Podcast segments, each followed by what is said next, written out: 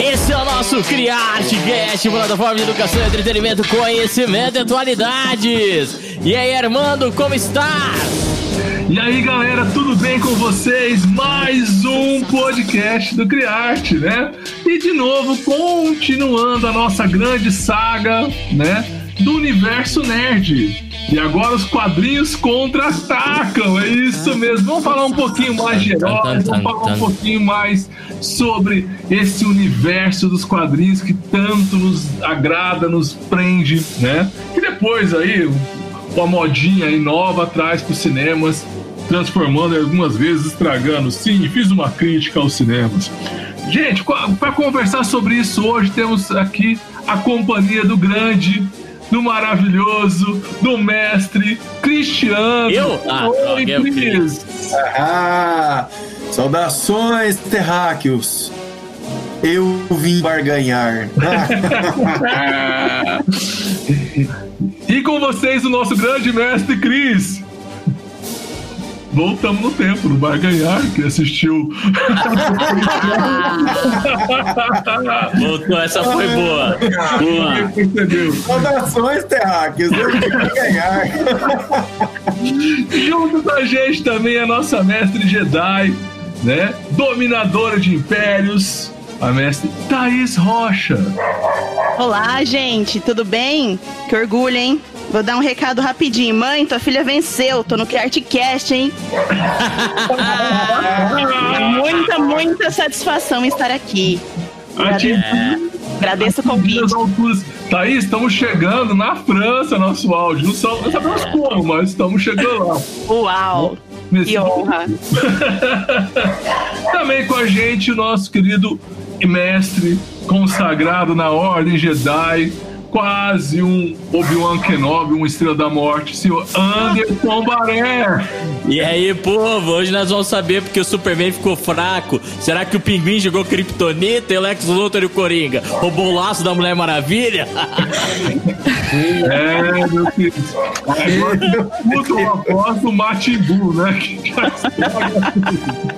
Galerinha, então nosso episódio hoje é muito voltado aos quadrinhos, aos heróis. É uma grande satisfação nossa poder fazer esse trabalho com vocês. É uma linha que eu particularmente amo, amo muito, né?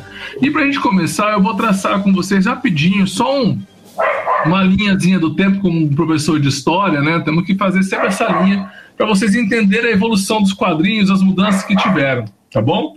Os quadrinhos por si só, eles já existem há muito tempo tá? É, temos aí na, registros na França, na própria Inglaterra, pós-renascimento, já começaram ideia de umas historinhas com alguns personagens, alguns mitos, que já vão ganhando algumas repercussões, já vão criando ah, algumas é, imaginações da população de heroísmo tá?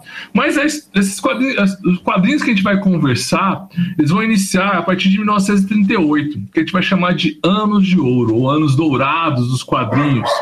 E o primeiro herói que vai surgir nessa situação é o Homem-Aranha, né? O Homem-Aranha que vai vir para refletir aí, junto com todos os personagens, aquela ideia da sociedade, como eles eram, vai começar a questionar um pouco a ideia do imigrante, que o Homem-Aranha, o Homem-Aranha, desculpa, o Super-Homem é um imigrante, né? Chegando diferente daquele local, naquela região. Temos a ideia do maniqueísmo, do bem, do mal, dessa luta sempre acontecendo. E ele surge num período pós-crise de 29, né? Que vem também com uma ideia aí da sociedade tentar animar, incentivar a sociedade a continuar lutando, falar para você, ó, oh, seu comerciante está em crise, dá para lutar, seja um herói, seja um super-homem no seu estabelecimento e consiga lutar pelos seus objetivos. Vamos conquistar, porque nos Estados Unidos o sonho é livre e a conquista é certa, né? Depois com isso, né, essas lutas todas, sedução que vai acontecer, né, em cima dos quadrinhos, vai iniciar um processo dentro dos Estados Unidos de questionamento, porque esses quadrinhos vão ser muito acessíveis tanto para os adolescentes, crianças e alguns adultos. E aí algumas pessoas vão começar a questionar que os quadrinhos pregavam muito a cultura sexual, a ideia do, do, da sedução aos inocentes, e tanto que vai ser criado um livro chamado Sedução dos Inocentes contra os quadrinhos, que é um livro totalmente de crítica a, a, leitura dos quadrinhos. Né? Aí já começa a surgir um, um, um, um, grupo favorável, né, que vai começar a ampliar mais essa leitura, divulgar muito mais a leitura dos quadrinhos, e as pessoas daquela política considerada correta da época de não é, manipulação mental infantil começa a perseguir os quadrinhos. Vai iniciar uma outra transformação quando surge Stan Lee, um grande deus Stan Lee. Eu estava falando aqui um pouquinho antes que eu sou apaixonado pela, pela Marvel, não menosprezo a DC, mas a Marvel para mim é, é, um, é, mais sedutível do que a DC. Stan Lee vai ser um grande marco para o anos de prata, né, pós Segunda Guerra, onde inicia-se um, vários tipos de heróis diferentes, né? E esses heróis diferentes vão ser também muito próximos à, à sociedade é, a, naquele local, naquela época, como por exemplo o surgimento dos X-Men. Né? O X-Men, uma vez o Stan Lee disse que se pegou a ideia de X-Men muito na luta né, política de Martin Luther King, Malcolm X. Ele vai buscar ali os, os diferentes da sociedade, as pessoas que estão lutando por igualdade racial, igualdade é, entre homens e mulheres, e ele vai utilizar isso com, os poderes dos seus heróis. Né? Então já começa ali o surgimento de um, dos, dos quadrinhos aparecendo nas questões políticas um pouco mais fortes. Vai surgir o Homem-Aranha, que é o grande personagem do Stan Lee. Né? Eu, particularmente, não acho ele o principal, mas ele é um dos mais ovacionados para nossos principalmente meu filho, que tem a máscara, anda por cima e para baixo falando que é o, é o Homem-Aranha. E ele vai mostrar também que os heróis podem ser muito mais próximos do ser humano, né? Por exemplo, o Homem-Aranha é o primeiro personagem que vai ter que pagar a conta, ele vai ter que trabalhar, ele vem de uma classe mais baixa, ele vai ter que buscar uma situação é, muito próxima da vida cotidiana dos seus leitores, né? E aí, com o passar do tempo, na década de 70, vai também ter um outro divisor de águas, que é a época de bronze. E os grandes personagens divisor de água da década de 70 é o Lanterna Verde e o Arqueiro Verde. São personagens que vão surgir num contexto que vai vir com uma explosão dentro dos quadrinhos. Que explosão é esse, meus queridos? Começa-se ali o movimento contra a cultura ali tudo que se dizia que era correto, os quadrinhos começam a questionar, né? A época do, do, de bronze, a década de 70, que é o Baby Boomer, que começa aquelas pessoas a lutar pelos seus direitos, começa a aparecer dentro desses quadrinhos, né? Começa a romper essa ideia de maniqueísmo e começa a fazer uma, uma busca mais ética das questões sociais do mundo, né? E pra gente ir terminando, para depois começar esses grandes falarem, temos a era moderna, que vai até os dias de hoje, teve início na década de 80 mais ou menos, que aí os intelectuais começam a entrar no universo dos gibis, e aí as, os diálogos começam a ficar até muito mais amplos nos quadrinhos, né? Tem o filósofo Humberto Eco, que vai escrever o livro Apocalipse e Integrados, que vai começar a relacionar todo o pensamento dos quadrinhos, as ações dos quadrinhos com a sociedade atual, né? E vai surgir Maus, a Segunda Guerra Mundial, entre outros quadrinhos.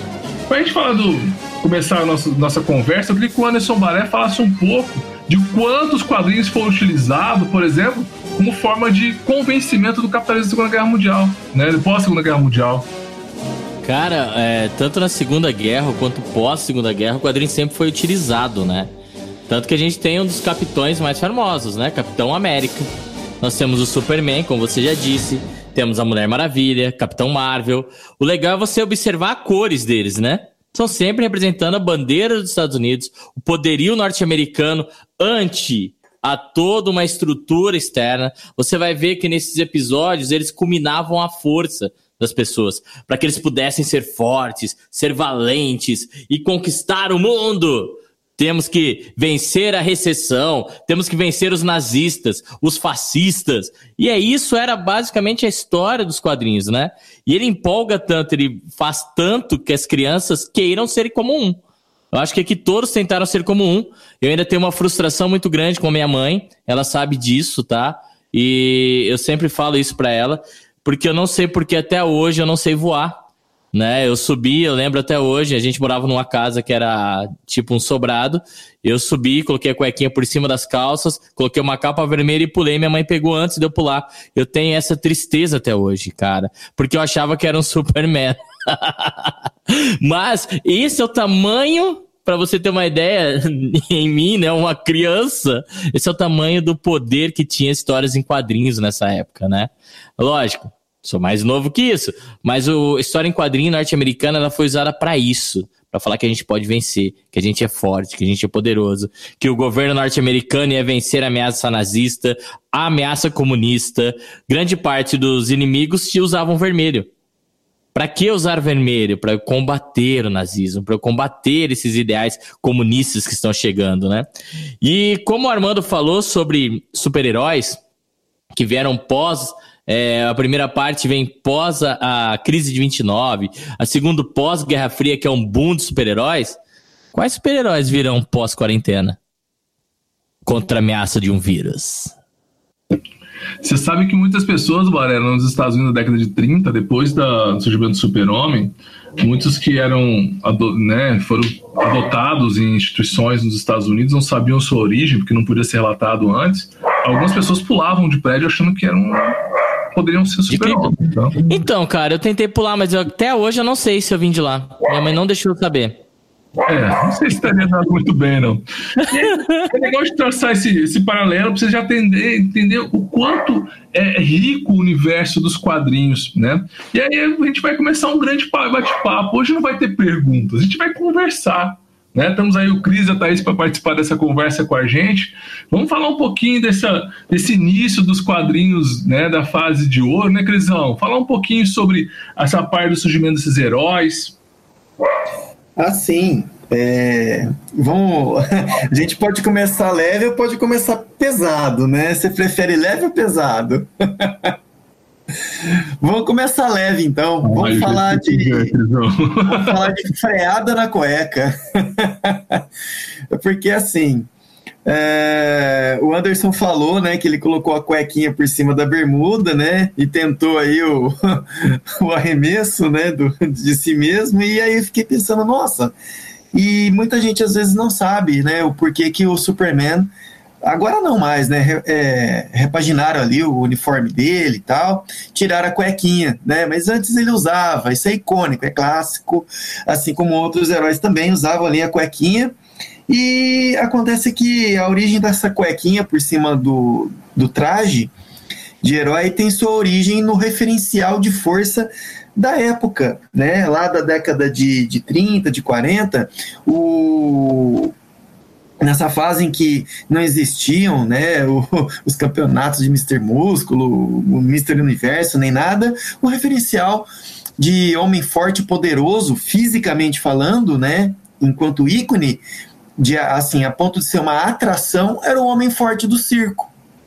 E o homem forte do circo usava uma, uma roupa né, agarradinha, um colã, justamente para enaltecer a, a, o físico dele, a, a né, o corpo né, trabalhado da musculatura. E claro que é, para assim, não deixar marcar tanto ali as partes íntimas e também para prevenir qualquer tipo de acidente gastrointestinal ali, caso no momento de levantar o peso acontecesse alguma coisa, né? Então eles usavam ali um, um, um uma cuequinha por cima também. E aí, é claro que isso, enquanto referente, foi levado também para os primeiros traços né, dos heróis. Né? Mas é isso. é, é interessante, né, Thaís, que nesse primeiro período da, da época de ouro, a gente tem uma grande dificuldade de achar é, a importância da, das mulheres. E aí, como, que as mulheres têm que começar a achar seu espaço dentro dos quadrinhos, né? Sim, é verdade. A gente, a gente tem, na verdade, se a gente considerar aí, né, todos os universos, vários, vários e vários é, segmentos diferentes, mulheres são são pouco é, visíveis aí, né, nesse mundo, nesse universo, né? Temos pouquíssimas referências aí do girl power para a gente considerar, né, para influenciar aí positivamente as garotinhas, né? O que é um pouco triste, né? Afinal de contas, com tantos e tantos é, homens, né, tendo tantas e tantas referências, tantas crianças, meninas um pouco aí defasadas de. É porque naquele período tem um lado machista muito grande, não temos até hoje, né? mas naquela época era muito mais evidente, aquela ideia da mulher perfeita em casa, né? Aquelas imagens da mulher vestida de, na cozinha, com a roupinha, o avental, e o cara sentado lendo o jornal como uma grande serviçal. E para romper essas barreiras vai demorar um tempo dentro dos quadrinhos. Sim, né? realmente. Até, até as mulheres gritarem aí que, que tem poder, custou um pouquinho aí, né? Sim. Infelizmente. Sim, mas a, a própria Mulher Maravilha, né, quando ela chegou nos quadrinhos, ela tinha é, essa referência da super-heroína em um determinado momento, depois do, do Comic Code, né, e das, é, é, desse período em que as pessoas começaram a perder o interesse pelos quadrinhos, ela sofreu uma terrível adaptação. Ela foi transformada é, nessa mulher padrão da sociedade que é, é tida que para a época né, era tida como perfeita desde que ela ficasse em casa, né, que ela fosse comportada e tudo mais. A Mulher Maravilha foi totalmente desconfigurada. Né? Aquela Diana que a gente conhece hoje aí, né, graças aos filmes e aos quadrinhos atuais, é né? Enfim, pelo menos os autores se retrataram a respeito disso, né? Eles Sim. lamentam. É. Até, até mesmo ela sendo uma super heroína aí, batalhando, ela ainda começou princesa, né? ela, ela precisou aí correr atrás do, do que ela tinha de, de superpoder, mostrar quem ela era e tudo que ela podia oferecer, saindo ali, né, do, do lugar de criação dela, do berço, para ir, pra ir à luta. É quase, uma, é quase uma Fiona da Disney, né? Saúde Exatamente. Ogra, né? né? Década de 40 aí, as pessoas ainda não estavam prontas para receber a Mulher Maravilha como ela, como ela se apresentou, né? É, Mas mais do que isso, né? A, é. Além de tudo, né? Claro que a gente precisa de ícones femininos, mas é, eu acho que deveria haver também uma atenção especial, né? Para como esse ícone é trabalhado, porque a gente pode observar também um outro escopo de análise de quadrinhos é a questão da objetificação da mulher né? Sim, é. e... ainda é muito sexista, né? Os uniformes, as coisas, a, a, questão ali feminina dentro dos quadrinhos mesmo, né? Ainda, infelizmente, ainda é sexista, né? É, é justa... Corpo, né? Exatamente, ainda mais para chamar a atenção do quê? Do, do público-alvo, que no caso seriam homens, né? Se pensar bem, por que, que é sexista? Porque o público principal não seria o feminino, né? Do mundo dos heróis. Isso, e, e, que, e aquele negócio, porque na década de 30, aquele negócio de valorizar e dar apoio ao, ao comerciante, mostrar que existe uma esperança, né? Na luta da inspiração de crise de 29 e tudo. Ah, surge também aquela ideia seguinte: o menino tem que ser o mais forte, né? Tem que prover a família, tem que ser o, o responsável. E, e que vai ser essa barreira vai começar a ser quebrada só com o lá na frente, que ele vai criar, por exemplo, um herói do X-Men que é o cadeirante, né? Vai se tornar cadeirante, vai mostrar mulheres negras, vai começar várias personagens femininas com força, com cor, definições de diferentes, né? É, perto da década de 70 aí, né? A Capitã Marvel, indiscutivelmente uma das mais poderosas aí do universo da Marvel, né? Então, assim, é, é, sem comparação, né? Pode ver que se colocar as duas aí, ela, né, já foi para um mundo completamente machista, né? Aviação, tal, já foi, já foi por, por, outro, por outro, por outro viés aí, né? Mostrar que as mulheres podem ocupar qualquer tipo de cargo. Ela é um bom exemplo aí de superação aí nesse é. caso feminino. E a Capitão Marvel faz aquela dualidade com o pensamento do super-homem dentro da Marvel, sim, né? Sim, sim. Sim, é, é, é uma, uma, uma, boa, uma boa, um bom começo aí para ver a trajetória do, dos quadrinhos perante as mulheres, né? Que além dela ter tudo aquilo de poder, ela também ocupava um, um lugar onde era né, quase que, que 100% aí ocupado por homens e já batalhou tanto numa vida aí pessoal como foi para a questão de ser super-herói, né? Por isso que eu acho importante a época da a época de prata da dos quadrinhos. Eu, eu, eu, valorizo demais o Stan Lee, por causa que é, uma, é um quebrar de paradigma, né? Ele, vai ter, ele teve que enfrentar muita coisa para conseguir fazer com que esses heróis chegassem à proporção que tem hoje, né? O Armando, e foi Stan Lee que introduziu a maior parte de heróis femininas. Sim. Foi sim. Stan Lee, então é importante fazer, porque você fala da Idade de Prata, isso é muito legal. Foi para mim, né? Foi a maior época. Porque ele, ele insere ali, como você disse já, Charles Xavier, cadeirante. Ele insere no X-Men várias mulheres. Sim. Ele insere a Viúva Negra. Ele insere várias é, personagens femininas que tiveram poder que não tinham antes, né? Que até, até quando acaba a Era de Ouro, Crise de 29, como você disse, o homem que tinha poder. Eu tinha que valorizar a força do homem, não da mulher. Após isso, na Era de, na, na era de Prata, a gente vê uma valorização feminina que não tinha antes. Que na realidade é o justo, né? É, e, e, e, é legal que o, o, o, Stanley vai fazer vários questionamentos. Aí o Crisão pode delirar com suas falas, por exemplo. Ele vai criar um herói que é, o, por exemplo, o Homem de Ferro, que é um fabricante de armas que vai acabar lutando contra as próprias armas. Ele vai acabar questionando esse negócio de fabricação de armas, esse domínio da, da industrialização bélica dentro dos Estados Unidos. Ele vai criar um personagem que é o Pantera Negra. Claro, todos os personagens dele têm uma, uma cooperação com outros criadores que é o Pantera Negra, que vai começar a dar uma, uma visão maior para a África, né? Muito questionada, muito criticada naquele período, né? Explorada. É, vai ter a valorização das mulheres, né? Ele vai começar. E eu acho, a gente estava falando das mulheres agora, não sei se a Thaís concorda comigo, Cris, você, o Amaré concorda comigo. A, quando ele cria o Quarteto Fantástico e cria a, a Mulher Invisível, né? eu acho que é uma grande crítica para aquele período. Assim, a mulher, como a mulher ela é importante, ao mesmo tempo ela, ela, ela não é enxerga, a civilização não enxerga ela, e ela tem que fazer uma luta para ajudar todo mundo. A mulher que faz tudo acontecer, né?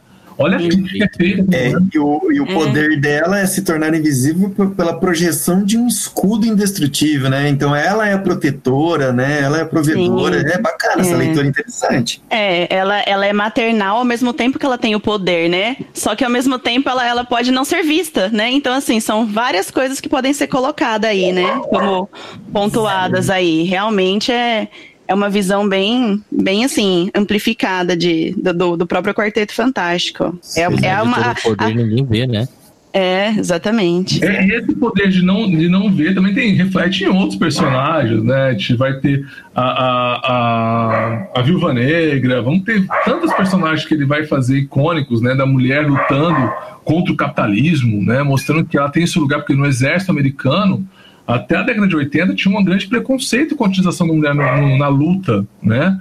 É, as mulheres não faziam parte dos SEALs, por exemplo, os negros também não, porque eles acreditavam ainda numa informação que é do nazismo, que mulheres não poderiam lutar porque não tinham uma capacidade tão forte assim, é. porque ela, elas tinham problema da menstruação que atrapalhava o desenvolvimento delas. Olha que situação, cara. É bem complicado. Água, né? é, uma, uma coisa interessante também, que, que foi, foi pontuada também, né, falando um pouco assim, um pouco mais atual aí, questão do próprio do próprio Capitão América, a própria gente Carter, por exemplo, né?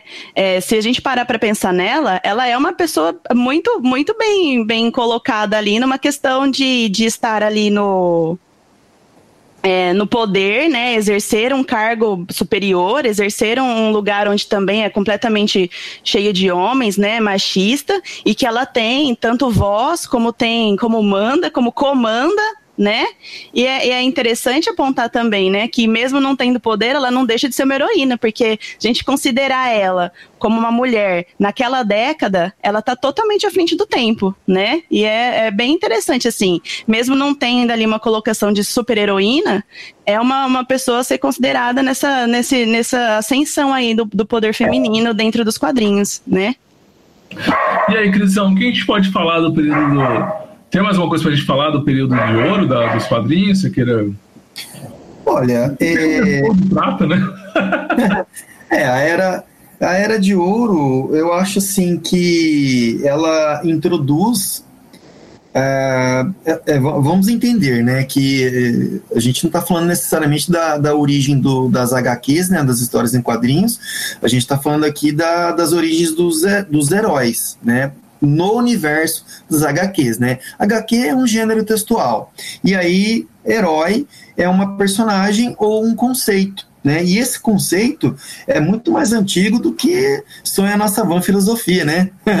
Já Aristóteles define, né, no seu livro A Poética, o conceito do herói trágico. Então é, é, é aí que está uh, um, parte da visão de como que a gente tem que enxergar o herói. O herói ele é a somatização de todas as virtudes e todos os atributos de moral de uma sociedade. Então ele personifica aquilo que de melhor há como representação de uma sociedade, ao mesmo tempo que esse, herói trágico ele representa uh, o único ser que tem condições de superar algo que seja sobrenatural e indescritível, né, enquanto dificuldade e tudo mais, né? Claro que também é, a fonte de inspiração é já a mitologia grega, né? Então, quando a gente analisa é, uh, os heróis modernos, né? Já assim, dando um pouco de. de é, dando um salto temporal aí, vou usar meu poder aqui de Doutor Estranho, né?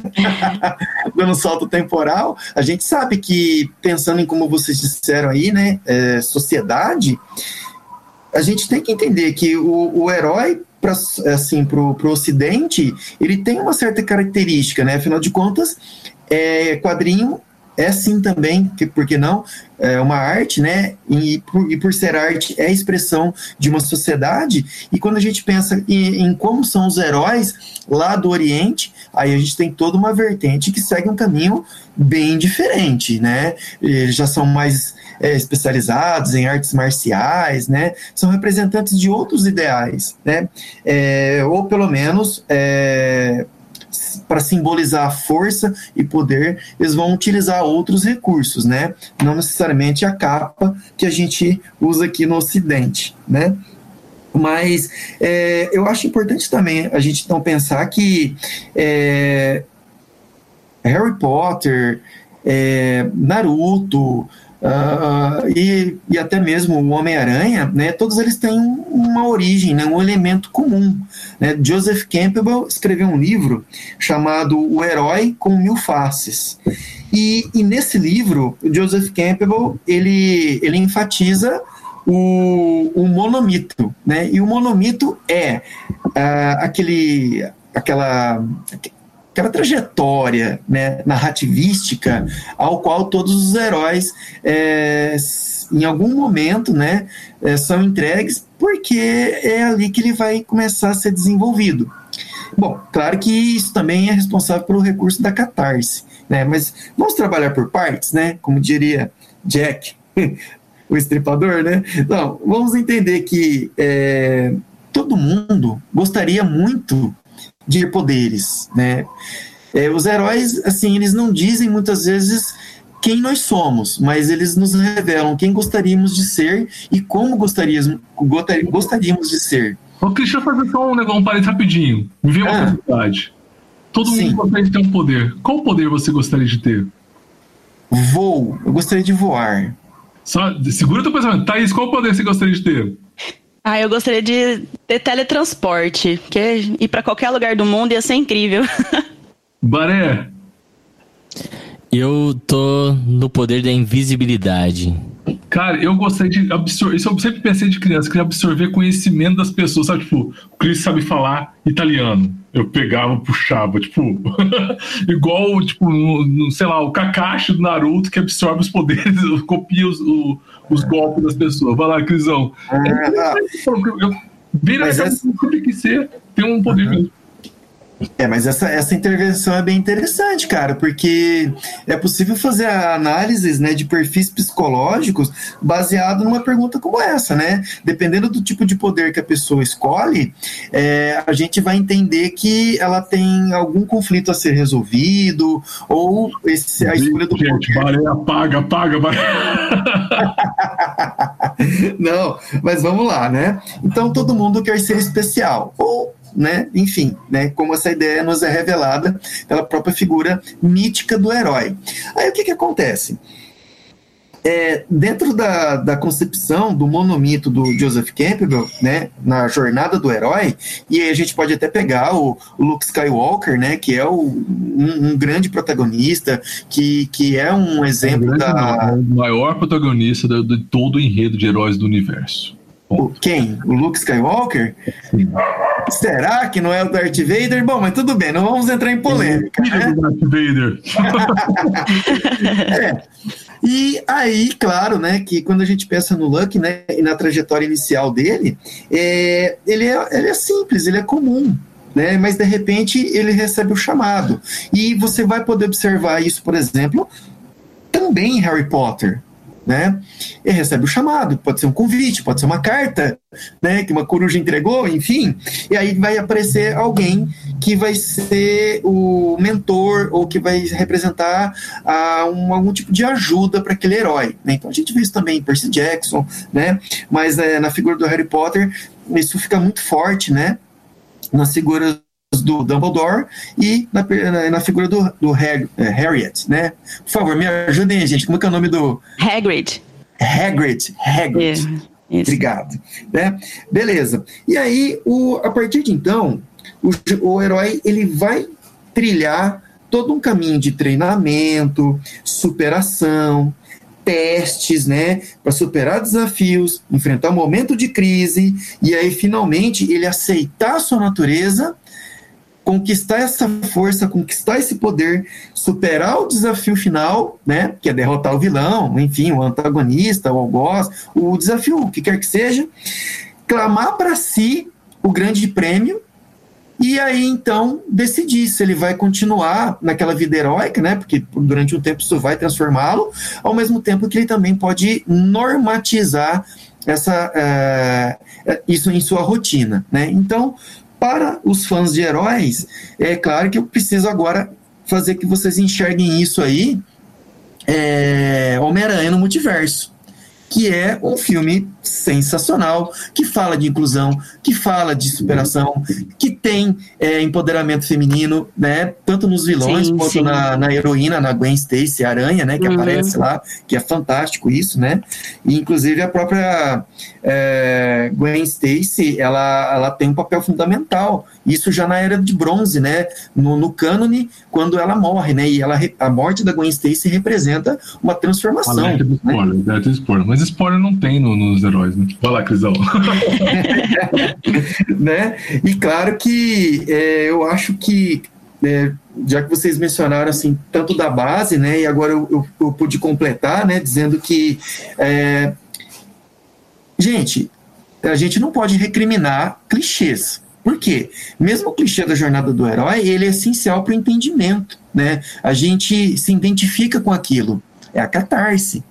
E aí eu, eu, né, eu até proponho para vocês discutirem agora também é, como que depois da Era do Bronze, né, a violência ela ganhou uma certa relevância no mundo dos quadrinhos e Uh, personagens como Deadpool, como Wolverine, né, Justiceiro, né, ganham então uma certa projeção na sociedade e, e aí a figura então do anti-herói é, de repente passa a ser um ícone, né? O próprio Batman se torna mais sombrio, né? Surge aí Spawn, né? Pensando em, em outras editoras, além do universo DC e Marvel, né?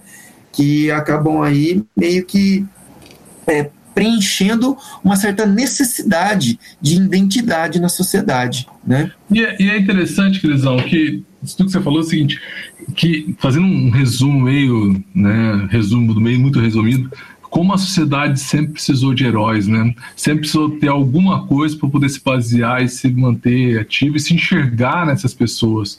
O Thais, o que você acha Oi. dessa situação, da, da, necessidade desse herói, desses anti-heróis que começam a surgir, porque a sociedade vai mudando, né? E aí surge é... o herói, a banalidade da violência, do mal. Eu, né? eu achei assim, essa, essa colocação aí, me veio, me veio, na verdade, eu não considero nem ele um vilão, assim, a princípio, né? A princípio. Mas, por exemplo, o próprio mistério aí do, do, do Spider-Man, né? Do Homem-Aranha aí.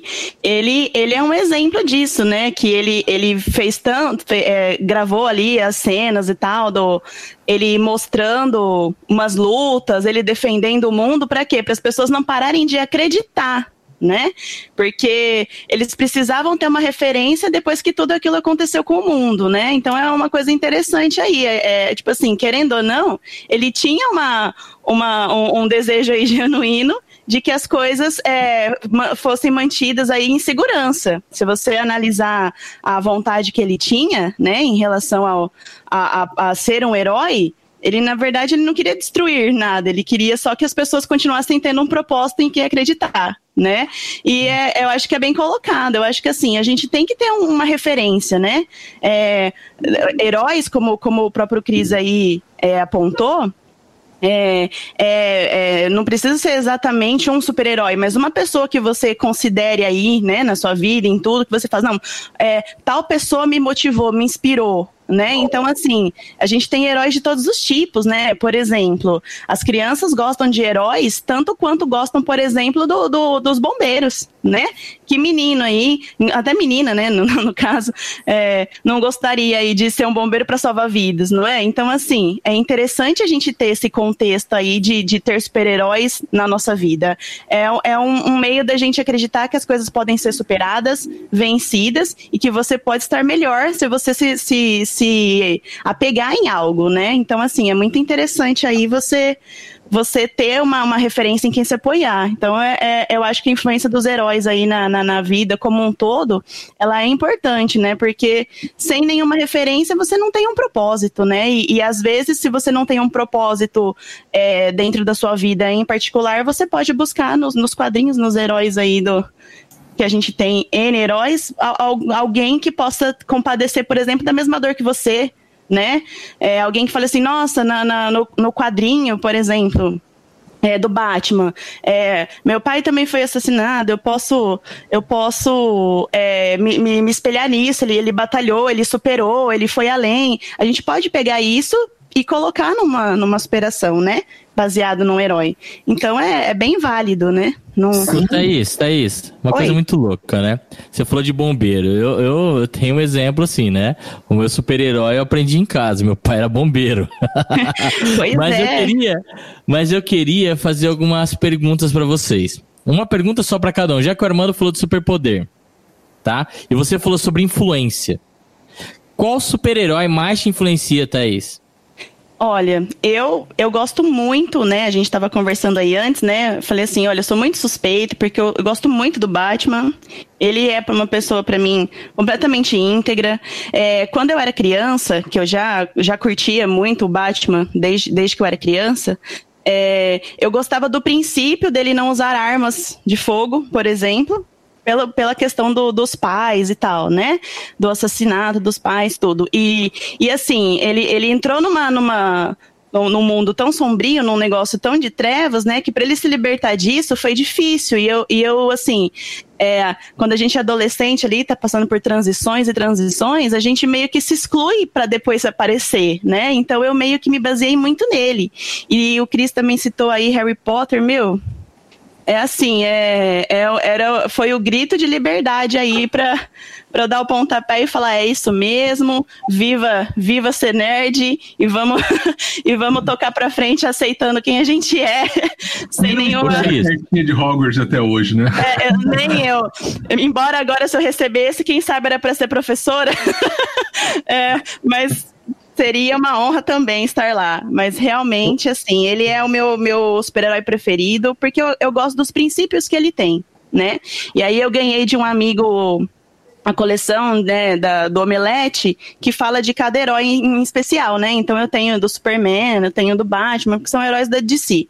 E, e, ler a história dele ali, os arquivos, as coisas que ele tem, me, me, me, aproximou ainda mais dele, porque a gente, a gente meio que, os problemas que ele enfrentou, a gente tem no, no cotidiano, né? Então se a gente teve alguma coisa parecida, a gente acaba se baseando né? E ele é o meu herói favorito.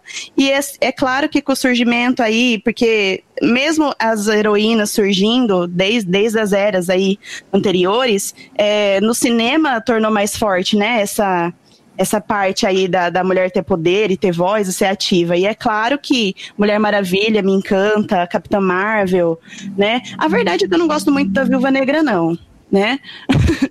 Mas eu gosto muito da Viúva Escarlate, eu gosto da Tempestade, adoro. Gente, videogame eu, era a minha preferida quando eu jogava Street Fighter versus X-Men no, no Nintendo, era muito bom.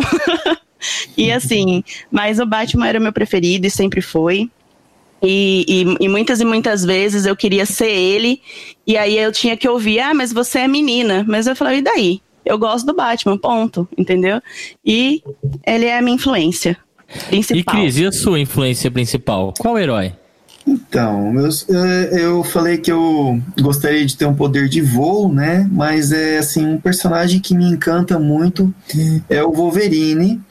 Mas é o Wolverine é um personagem que ele é, aparentemente é imortal, né? Ele, ele tem o poder de, de regeneração, tem as garras e o tempo todo ele tem que assim se degladiar, né? Com essa a violência, a selvageria dele. Né? Então, esse conflito interno e, e, assim, a mensagem que ele transmite enquanto, é, enquanto princípios, né? porque além de tudo, ele ainda é um cara que faz as coisas é, certas, ele ainda é um cara honrado, né? embora ainda seja encarado como anti-herói. Né?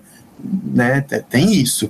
Mas ele, eu acho assim que é uma coisa muito legal né, a figura do Wolverine porque ele assim é muito próximo de defeitos humanos assim que nós temos, né? Então, eu, assim, sabe, eu gosto disso. E também é, para não deixar nenhum, assim os vilões chateadinhos, o Magneto, o Magneto para mim ele é, ele é fantástico. Sensacional. Né? E, aliás, o Magneto é aquele cara que você olha assim e pensa, mas ele é vilão, ele é vilão até que ponto? Né? Além de tudo, há um vínculo aí que a gente pode fazer diretamente com a, a herança né, que ele teve, né? Que, porque ele, ele, ele, ele, ele, quando criança, na história dele, ele, ele testemunhou o Holocausto, né? Sim, então né? ele é um personagem. Ele que... veio da guerra, né? Ele, ele, é. ele veio disso tudo, né? E o que é pior, né, é que no universo dos quadrinhos a gente, a gente ainda até consegue romantizar um pouquinho, porque você ainda vê é, seres bem diferentes atacando seres diferentes, mas o Magneto ele é um cara que ele, ele testemunhou pessoas agredindo, machucando pessoas, né? E o contexto da Segunda Guerra que ele testemunhou, então deixou marcas nele, né? Então, quem sabe ele, o mal que ele devolveu para a humanidade foi o mal que a, humanidade, a própria humanidade ensinou para ele. Né? E hoje a gente tem que entender isso também, essa dualidade do bem e mal, o maniqueísmo, né? Que o, o Armando havia citado aí, né? Mas é e Armando, qual que é o seu? Ai, cara, eu no, no, no, universo dos quadrinhos, eu gosto de dois. Eu gosto do X-Men, mas eu gosto particularmente da Vampira e do Gambit, né? São dois personagens que eu gosto muito. O, a Vampira, por ser aquela menina que ela, ela, ela tem que se viver isolada porque ela suga a energia dos outros, ela é uma pessoa que está sempre buscando aparecer, as pessoas darem a, a certa importância para ela, para poder ter uma vida comum, né? Lutando sempre ser uma pessoa igual às outras. O Gama, tipo, ser aquele malandrão, sabe? Tipo, igual o Chris falou, não tanto como o Magneto, mas hora que você acha que ele é um pouco mal, hora que você acha que ele é um cara mais. que ele é do bem, ele ajuda quando ele quer, ele é meio folgadão. Eu gosto muito do jeitão dele, do jeito que ele, que ele lida com as situações, sempre muito tranquilo. Aí eu já vou para um outro personagem, eu sou apaixonado em Naruto, então eu gosto de personagens secundários. No Naruto eu gosto do do, de personagens mais apoiadores, vamos dizer assim, né? Que nem o Kakashi, que é um personagem que eu acho sensacional. E no Star Wars, né? Que é, um, que é a franquia que eu gosto, a franquia que eu amo, que eu vou falar sempre, viu, Cris? eu, eu sou apaixonado no Obi-Wan Kenobi. Pra mim é um, eu também, é eu também. Mais... Ele é o meu personagem preferido. Ele é, pra mim ele é icônico, ele, é, ele, ele participa de todas as fases do Star Wars, ele é um é um personagem sensacional. Pena que não foi tão bem trabalhado como eu gostaria nas, no, episódio 1, um, no episódio 1, um, mais ou menos, né? É. Mas ele é sensacional. E você, um cara, um Fala, cara de palavra, ele é um cara de palavra, ele honrou até hum. o fim, ele não desistiu. Ele é, um verdade, ele, né? ele é um Jedi e tanto. Não, se a gente analisar como pessoa, assim, ele é um cavaleiro, né? Ele é. Ele, não, ele, é, ele, é... ele é calculista, ele é um cara sempre muito fiel às pessoas. Eu acho ele. Nunca se. Nunca se. se nunca desistiu do propósito, né? E é aquele uhum. negócio do respeito, né? Por exemplo, né? Odin, não concordo, mas vou, vou, vou seguir porque te dei minha palavra. Então, meu, não tenho o que falar, né?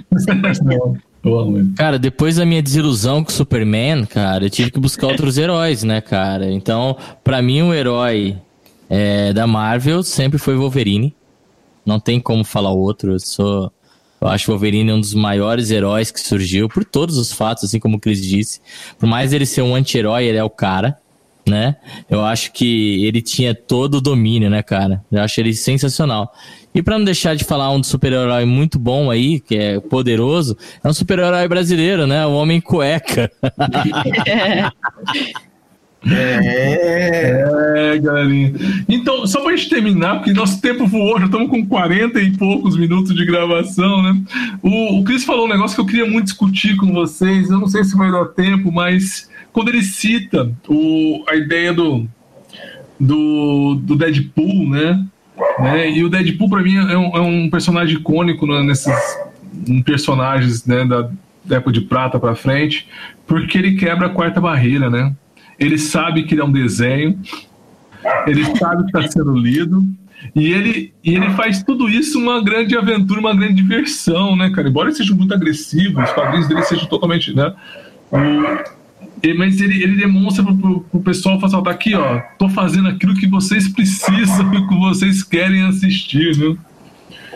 E aí, finalizar, eu queria que vocês falassem um pouquinho sobre isso, sobre essa, essas dimensões que os, que os, os os gibis podem dar pra gente, esse negócio do gibi perceber, né, os personagens interagir com o leitor, mas bem rapidinho pra gente terminar, que já tá acabando o nosso tempinho.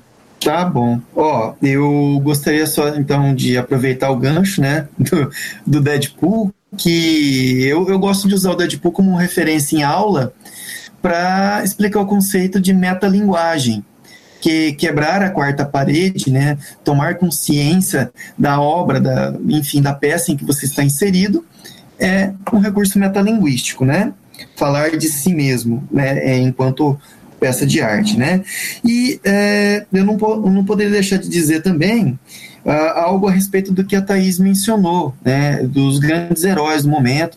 A gente tem aí, claro, o toda a, a, força médica, né, trabalhando intensamente, né, para tornar aí é, realidade a, a cura, né, contra o corona, né, e, e sim, heróis inspiram, né, desde uh, o finalzinho da Era de Ouro, início da, da, da, Era de Prata, né? Então, quando surgiram os sidekicks, né, que são os assistentes, que eram os assistentes mirins, que foi um pedido, né, para diminuir a influência da violência dos quadrinhos, então que surgiu Robin, né, e, e outros heróis aí que é, acabaram se tornando ícones por si só, porque cada um desenvolveu também a sua, a sua importância, a sua relevância, a gente entende que a figura do herói inspira muito crianças e inspira adultos também. Por exemplo, é, lá em San Diego, Comic Con rolando e tinha uma galera fantasiada de super-herói distribuindo cesta básica, kit médico, kit de roupas, né, é, para moradores de rua.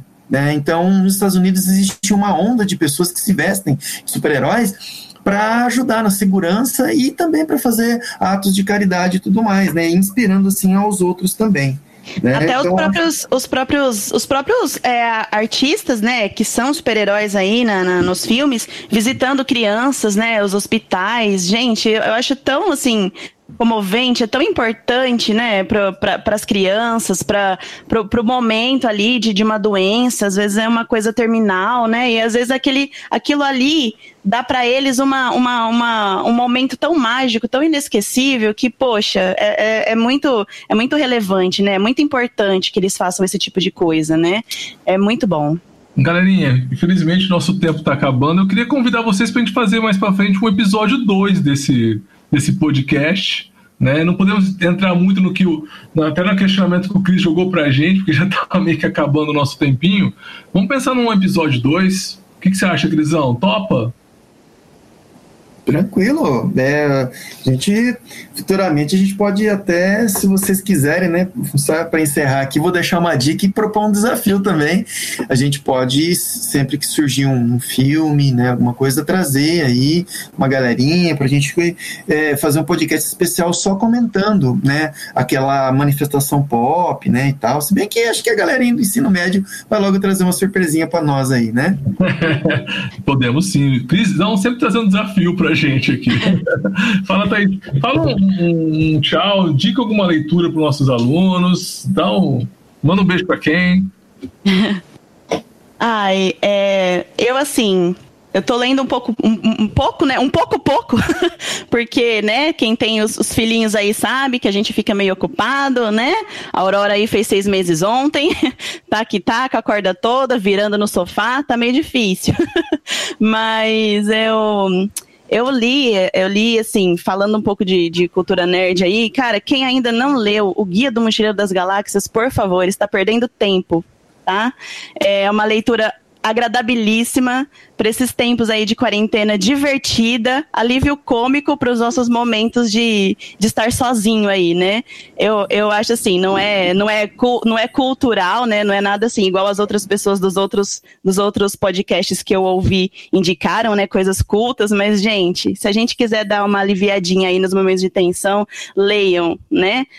Essa trilogia de cinco livros, como o próprio Douglas Adams deixou muito bom, né? E um beijo aí para todos, um beijo para os ouvintes, um beijo para vocês pelo convite, fiquei muito animada e um, um beijo aí para minha família. é isso. Grisão, o teu beijo, cara, que você não mandou beijo para ninguém, fez um desafio. Ah, tá, tem que mandar um beijo. Nossa, cara, pois é. Tem que mandar um beijo é, para Alan Moore que é uma menção honrosa que a gente não pode deixar de mencionar aqui, né? É, mandar um beijo pro Conan também, que é um herói que a gente tem que mencionar e deixar para vocês aí uma dica especial. Assistam a trilogia, né? É, é o filme é, Unbreakable, né, que é corpo fechado. Depois a gente tem sensacional, frag, é, fragmentado e a gente tem vidro, né, vidro. que são os três filmes, assim, sensacionais, né? E claro, a própria obra de Alan Moore, leiam Watchmen. Né? Tem filme, mas ah, o quadrinho é muito melhor. Tem a série, tem a série também. Ah, sim, né? claro. Recentemente o HBO lançou a série. Lançou sim. a série e tá bem cotada, viu? Vale a pena sim, assistir mesmo. Sim, sim, sim. É, Glorinha, eu recomendo sempre na parte de de filmes, se tiver o livro, se tiver o gibi, eu recomendo sempre. Pegar Harry Potter, por exemplo. Com certeza. Filmes, pelo amor de Deus, o último filme acabou com Harry Potter. o livro você vai ver que é muito maior, muito mais, mais, é muito mais brilhante a ideia do Harry Potter. Senhor dos Anéis também é um livro muito legal de ser lido, viajar toda aquela Terra-média. Filme é legal, mas o livro é muito mais interessante. É claro, o livro é grandão, né? E eu queria recomendar para nossos ouvintes aqui ler o livro Maus, né, que vai falar sobre a Segunda Guerra Mundial, um livro sensacional, Sim.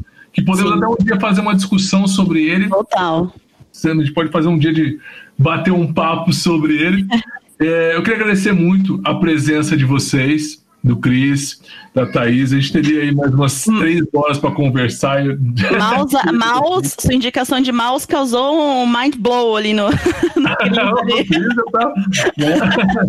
Eu queria agradecer muito vocês, agradecer muito a participação, eu queria agradecer aos nossos ouvintes que continuam colaborando com esse podcast, né, mantendo ele vivo. Né, estamos passando, quebrando a barreira dos 800 ouvintes. É, eu queria agradecer o Baré que está sempre com a gente aqui, o Colégio Criarte. Muito obrigado a todos. Ibaré, que episódio foi esse, hein, cara? Muito obrigado. Esse foi o nosso Criarte Cash, cultura, entretenimento, atualidades e mundo nerd, por que não? Falamos de quadrinhos, cara. E hoje foi um algo muito especial. Deixo com vocês o nosso abraço. Siga lá, curta-nos nas, nas maiores plataformas de streaming, como Spotify, Deezer, Google Podcasts, iTunes. Não esqueça de colocar lá para seguir e nos acompanhe também nas nossas mídias sociais. Criartcast vinculado ao Colégio Criarte Ângulo Rio Preto. Abraço a todos!